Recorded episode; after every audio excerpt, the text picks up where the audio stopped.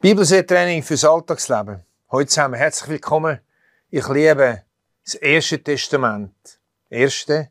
Ja, viele sagen das Alte Testament, aber für mich ist es nicht alt, sondern aktuell. Ich sehe, wie sie mein Leben nie rettet, mein Alltagsleben nie rettet, wie es mir Anleitung gibt. In meinem Leben mit Gott und mit den Mitmenschen. So möchte ich dich einladen auf eine Entdeckungstour und nenne das Bibelseetraining. Das heißt, wir wollen zusammen trainieren, wie wir können, das Leben sehen in dem Ersten Testament und den verschiedenen Begebenheiten.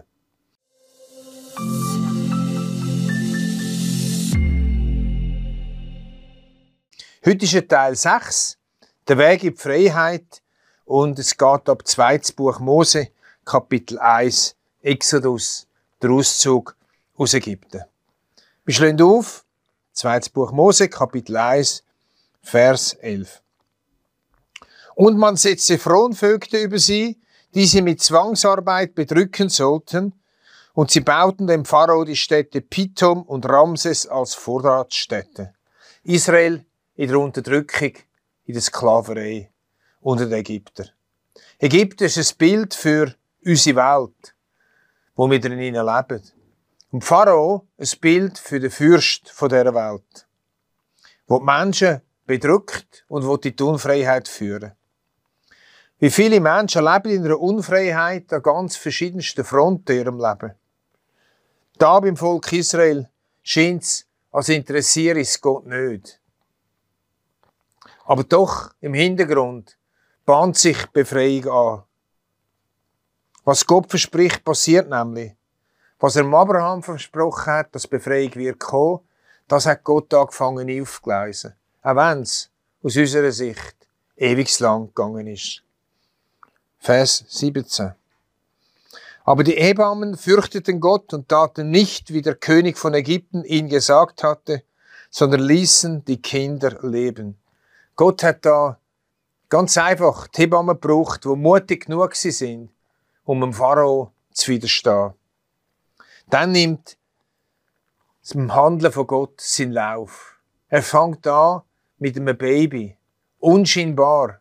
Ein verletzbares Baby, wo knapp überlebt. So ist Gott. Das erinnert uns natürlich an die Weihnachtsgeschichte, wo die Erlösung auch angefangen hat von uns. In einer Krippe, dort im Stall, in Bethlehem. Unscheinbar, von allen übersehen. Niemand hat es gedacht, aber Gott hat es angebahnt. So ist Gott. Er fängt immer im Kleinen, im Unbedeutenden an. Die Frage ist manchmal, wird man das Kleine und das Unbedeutende übersehen? Oder wird man Augen hegen für die kleinen Anfänge von Gott? Ja, wir Menschen wollen immer das Grosse sehen, das Pompöse, das Fantastische. Aber da, beim Mose, fängt es an mit dem Kindle in dem Körbli im Nil wo fast vertrunken wäre. Wir kommen jetzt zum Kapitel 2. Das Herz stimmt, aber unreif. Da Vers 12.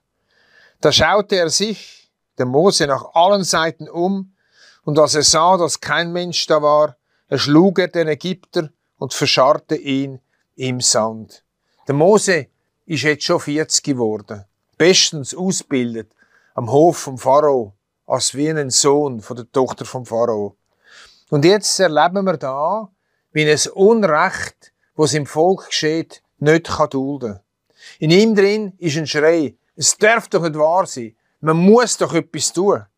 Und er tut etwas. Jede Vision gegen Unrecht fängt mit dem an. Man muss doch etwas tun. Als ich die Quellenhofstiftung gegründet habe, ist das genau mein Schrei in mir. Man muss doch etwas tun. Das darf nicht wahr sein. Die Not im Platzspitz, die Not auf der Gas. Und von man muss etwas tun, ist es dort hingekommen, ich muss etwas tun. Ich bin dazu berufen. Es hat eben alles angefangen mit dem, man muss sich etwas machen. Hast du das auch schon in dir gefühlt? So ein, so einen Ruf, so eine beginnende Vision, so etwas Aufsteigendes in dir rein? Könnte es sein, dass das der Anfang ist von dem, was aus dem Leben heraus könnte wachsen? Wir schauen, wie es weitergegangen ist. Vers 15. Und es kam vor den Pharao, dass der Mose den Mann umgebracht hat, der trachtete danach, Mose zu töten, Aber Mose floh vor dem Pharao und hielt sich im Lande Midian und er setzte sich nieder bei einem Brunnen. Problem, von dem man muss sich etwas machen, von diesem Schrei gegen die Ungerechtigkeit von Mose war, dass es noch völlig unreif war. Er war noch nicht zubereitet. Darum hat er flüchten in die Wüste und dort, sagen und schreiben, 40 Jahre lang Schafodologie studieren. Es ist eine sehr lange Zubereitungszeit gekommen, Charakterschulung, damit er nachher parat ist für den grossen Auftrag von Gott. So ist es im Leben auch von uns Menschen. Wenn so ein Nein kommt, man muss etwas machen, es darf nicht wahr sein, ist es oft der Anfang. Und oft ist es aber auch noch ein unreifer Anfang. Etwas, wo noch nicht klar ist, was. Oder etwas, wo noch ganz menschlich ist. Und einfach aus eigener Kraft wird probiert zu machen. Und da braucht es manchmal Zeit von Gott, uns zuzubereiten. Schon manchmal haben mir Menschen gesagt, sie spüren etwas in sich hinein. Das oder das sollten sie tun. Und ich habe ihnen gesagt, hey, das spüren in sich hinein, das ist schön.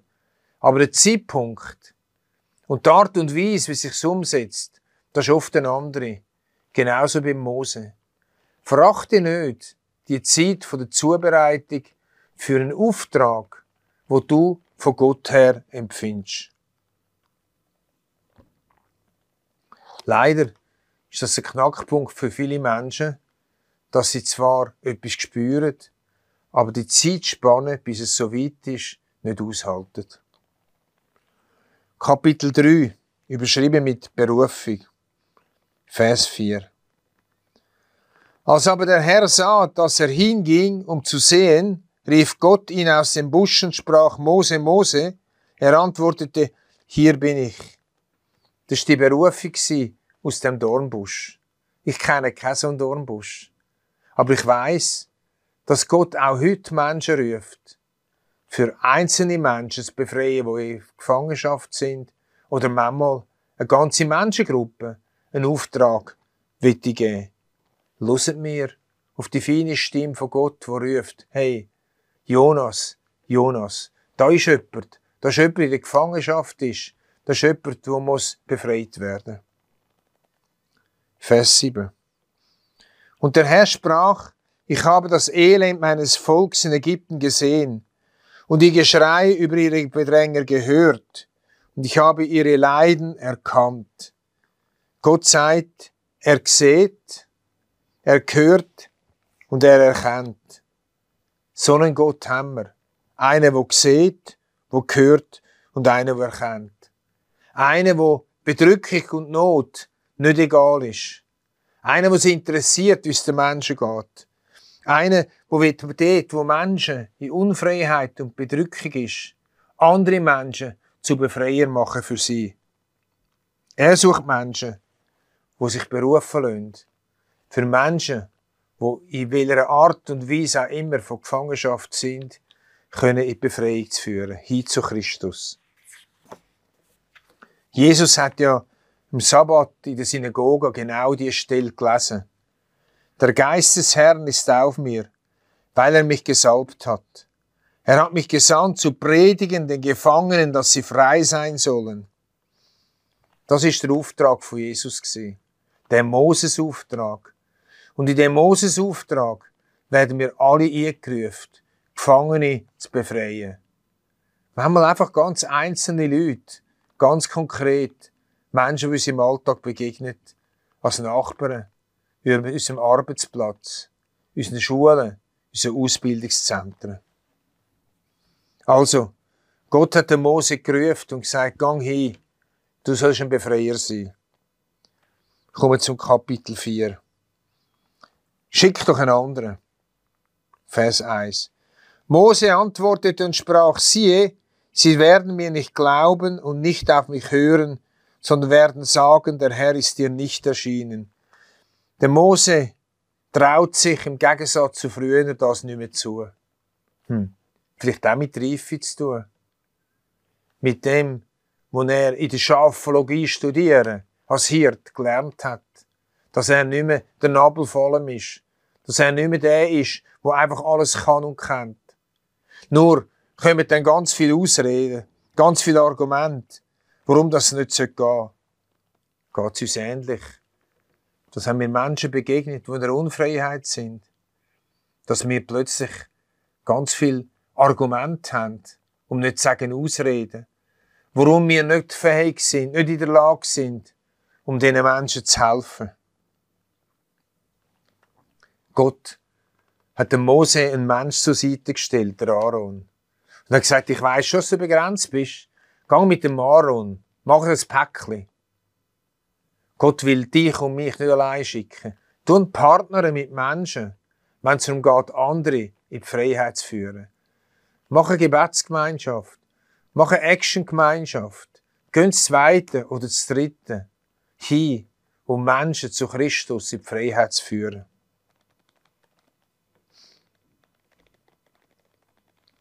Kapitel 5.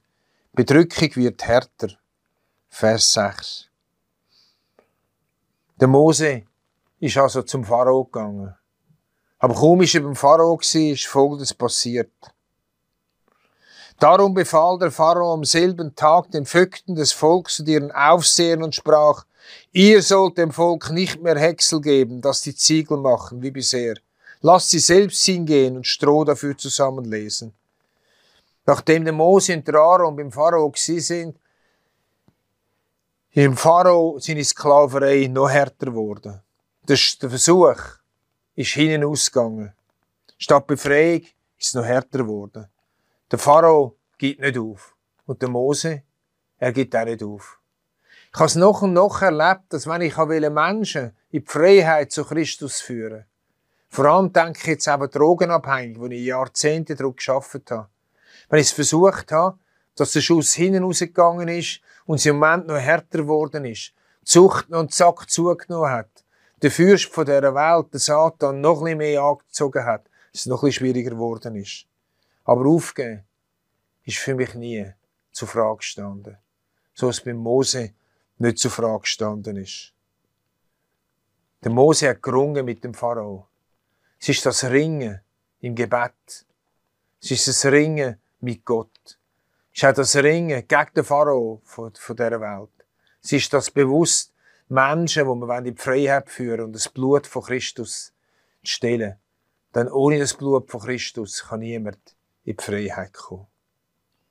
Es ist ein Glaubenskampf von Menschen, wo man leider so schnell aufgibt. Wenn du Menschen in die Freiheit führen dann sage ich dir, gib nicht auf, bleib dran. Auch wenn es ein bisschen härter wird. Auch wenn es ein bisschen schwieriger wird. Christus ist schlussendlich Sieger.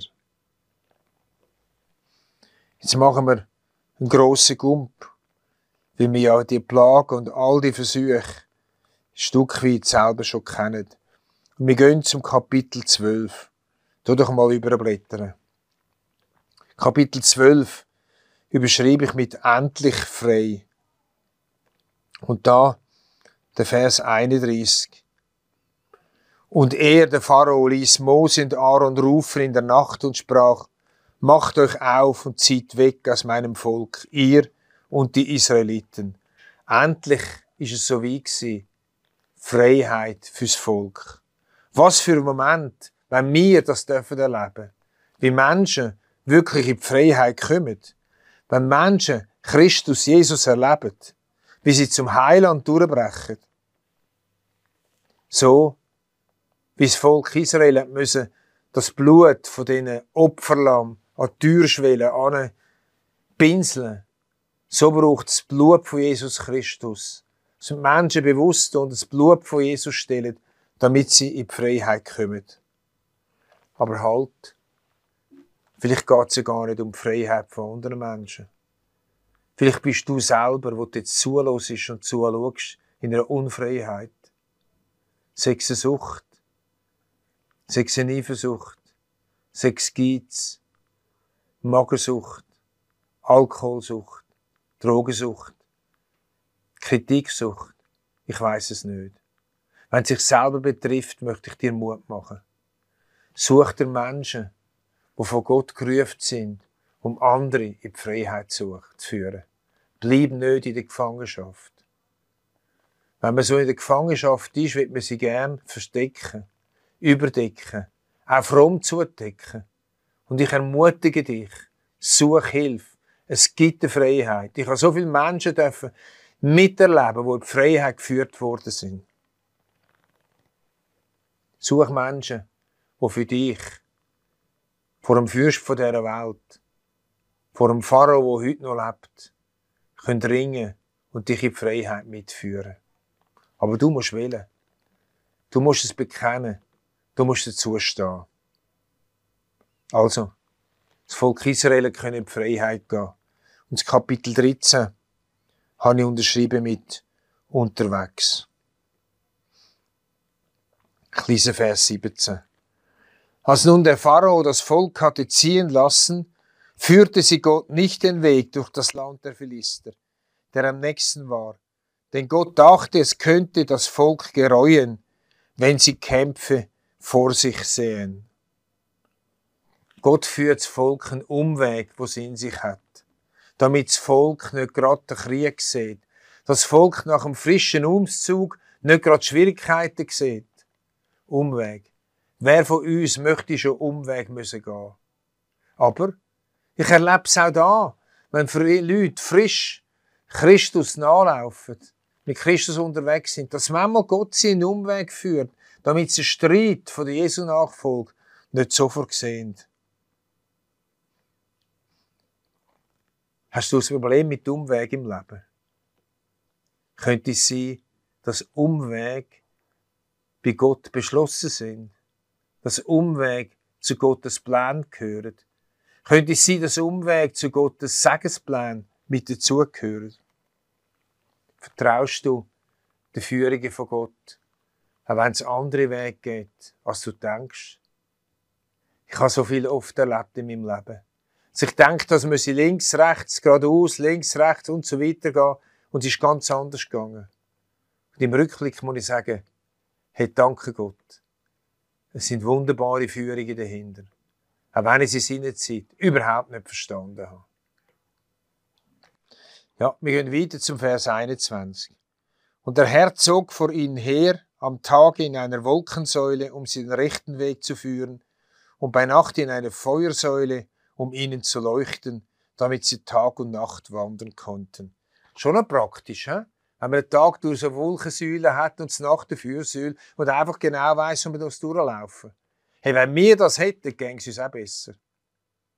Moment, haben wir denn nichts? Doch. Jesus sagt, es ist gut, dass ich zum Vater gehe. Ich will euch den Beistand, den Begleiter schicken. Wir haben, wenn wir mit Christus unterwegs sind, einen Beistand und einen Begleiter. Wir haben den Heiligen Geist, der uns führen und leiten Das Problem ist oft so, dass wir den Geist Gottes irgendwo versorgen in unserem Leben. Wir denken gar nicht dran. Das ist etwa so, wenn das Volk Israel einfach die Augen zugemacht hätte und gesagt hätte, wir sehen gar nichts die inwendigen Augen fürs Verständnis, dass der Heilige Geist uns will leiten und führen, die wünsche ich dir, dass du es auftun kannst. Wie können wir sie auftun? Indem wir am Morgen aufstehen und sagen, Geist Gottes, führe uns durch den Tag durch. Schenk uns Führung. Wir wollen nicht stolpern. Wir wollen wissen, wo es durchgeht. Und dann kommt die Stimme den Tag durch. Gang links, gang rechts. Leute jemandem an. Sag jemandem ein Wort. Und so wird das Leben spannend und gibt Orientierung. Natürlich, nicht immer so einfach, Schritt für Schritt, aber immer öfters, je mehr, dass man mit dem Heiligen Geist rechnet. Kapitel 14, überschrieben mit Helle Panik, Vers 8. Und der Herr verstockte das Herz des Pharao, des Königs von Ägypten, dass er den Israeliten nachjagte. Der Pharao nimmt Verfolgung auf und will das Volk zurückzuholen. Das kenne ich. Menschen, die am Fürst von dieser Welt am Karren gekumpelt sind, Menschen, die Christus nachgefolgt sind, die, die den Fürst von dieser Welt immer wieder zurückholen. Ich habe oft Menschen erlebt, in Suchtsituationen, die die Freiheit gekommen sind und dann wieder zurückgekehrt sind oder so wie ein Gummiseil sie zurücknehmen. Darum ist wichtig, dass wir auch, wenn die Leute frisch Christus nachfolgen, nicht aufgehen, sie zu begleiten. Vers 10. Und als der Pharao nahe herankam, hoben die Israeliten ihre Augen auf und siehe, die Ägypter zogen hinter ihnen her. Sie fürchten sich sehr und schrien zu dem Herrn. Panische Angst vor dem Herr vom Pharao. Verstehst du das? Ich schon. Vorne Meer, absaufen, hinten Streitwagen und in der Mitte ein wehrloses Volk. Jetzt kommen die Vorwürfe von Mose. Wären doch gescheiter in der Gefangenschaft bleiben. Wären doch gescheiter die Heim bleiben. Wieso hast du uns überhaupt weggeführt? Sie hätten lieber ihre Ruhe gehabt. So habe ich es auch schon erlebt. Dass Menschen, die frisch angefangen haben, mit Christus unterwegs sind, irgendwo angefangen haben zu sagen, wieso denn überhaupt? Ich wäre doch gescheiter bleiben, wo ich bin. Weil ganz ehrlich, Spaziergang Christus nach, raus aus der Gefangenschaft, ist nicht immer ein einfacher Weg. Ich erinnere mich da an das Gleichnis vom Seemann und vom Ackerfeld. Die Saat, die auf felsigen Boden gefallen ist, wo erstickt worden ist, wo verdorrt ist, weil Anfechtungen gekommen sind, weil Schwierigkeiten gekommen sind wegen dem Glauben. Freund, lass den Samen, wo in dir innen ist, nicht durch Schwierigkeiten im Glauben kaputt gehen und verdörren. Der Samen soll auf fruchtbaren Boden fallen. Vers 14. Der Mose antwortet dem Volk, das Angst hat, der Herr wird für euch streiten und ihr werdet stille sein. Was für ein Wort, der Herr wird für euch streiten. Ihr müsst nicht streiten, ihr müsst euch nicht bewaffnen. Der Herr wird für euch streiten und ihr sollt stille sein. Auch das wünsche ich dir und mir. In Situationen von der Bedrängnis, in Situationen von der Unmöglichkeiten, dass wir ruhig haben nicht nervös umzappeln. Nicht irgendetwas zum Stapel reissen. Sondern in das Vertrauen einwachsen, dass Gott für uns wird streiten. Ich habe gerade in der letzten Nacht so mich um etwas umgetrüllt, wo mich mega beschäftigt hat. Und es ist mir schwer gefallen, das umzusetzen. Können ruhig zu werden wissen, dass der Herr wird für mich streiten. Wohl dir und mir, dort, wo es das gelingt, in Situationen, wo wir in Clinch sind. Vorne das Meer, hinten der Ägypter und in der Mitte Meer. Was für eine Situation. Dann kommt das siegreiche Durchschreiten vom Roten Meer und anschließend das 15. Kapitel ab Vers 1.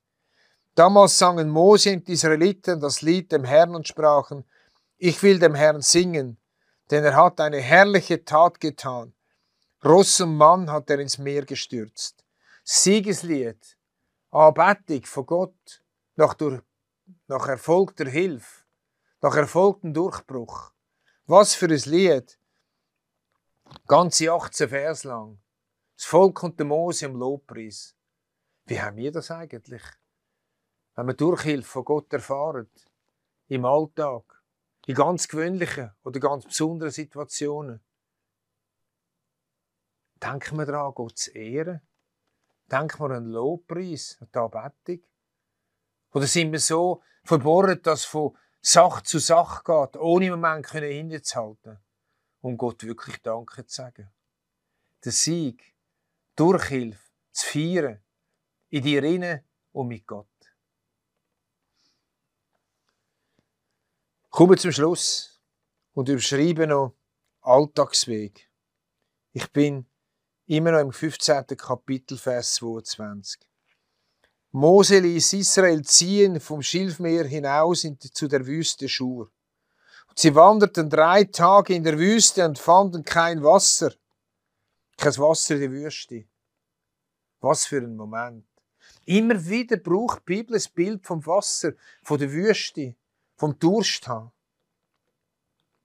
Und dann, endlich Wasser in Sicht. Da kamen sie nach Mara. Sie haben Wasser gesehen, aber sie konnten das Wasser von Mara nicht trinken, denn es war bitter. Daher nannte man den Ort Mara. Wasser in Sicht. Aber das Wasser war bitter. Und jetzt kommt Schreien zu Gott. Was für eine Enttäuschung. Zmitz in dem Durst haben, bitteres Wasser. Wo suchen wir nach Wasser vom Leben? Kennst du das? Dass du deine Seele Durst hat, deine Seele am Verdursten ist. Und dann endlich hast das Gefühl, neu mit Wasser gefunden zu haben für deine Seele. Endlich etwas, wo deine Seele wieder aufblüht und plötzlich merkst, es war auch nichts.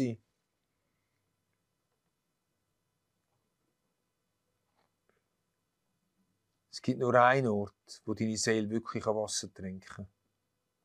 Das ist bei dem, der sagt, ich bin das Wasser will leben, bei Jesus Christus. Vers 27. Sie kamen nach Elim. Da waren zwölf Wasserquellen und 70 Palmbäume. Sie lagerten sich dort am Wasser. Nach der Prüfung, ums Vertrauen von dem Wasser von Gott her, nach der Prüfung, sind sie zu zwölf Wasserquellen gekommen. Zwölf ist die Zahl von der Anzahl Stämme. Es hat für alle genug gehabt. Wasser für alle genug. So wie es Christus ist. Wasser für alle genug. Und 70 Palmbäume. Das Wort 7 ist die Vollzahl. Es hat genug gehabt. Mehr als genug. Für alle zusammen. Es hat eine Zeit vom Lagern gegeben.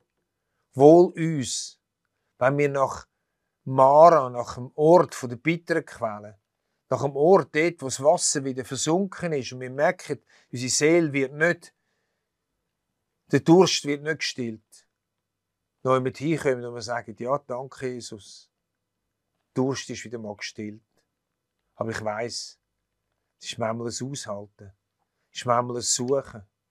Es ist manchmal, ich sage dem, ein Anroppen zu dem Jesus und sage, Jesus, ich will trinken von dem Wasser.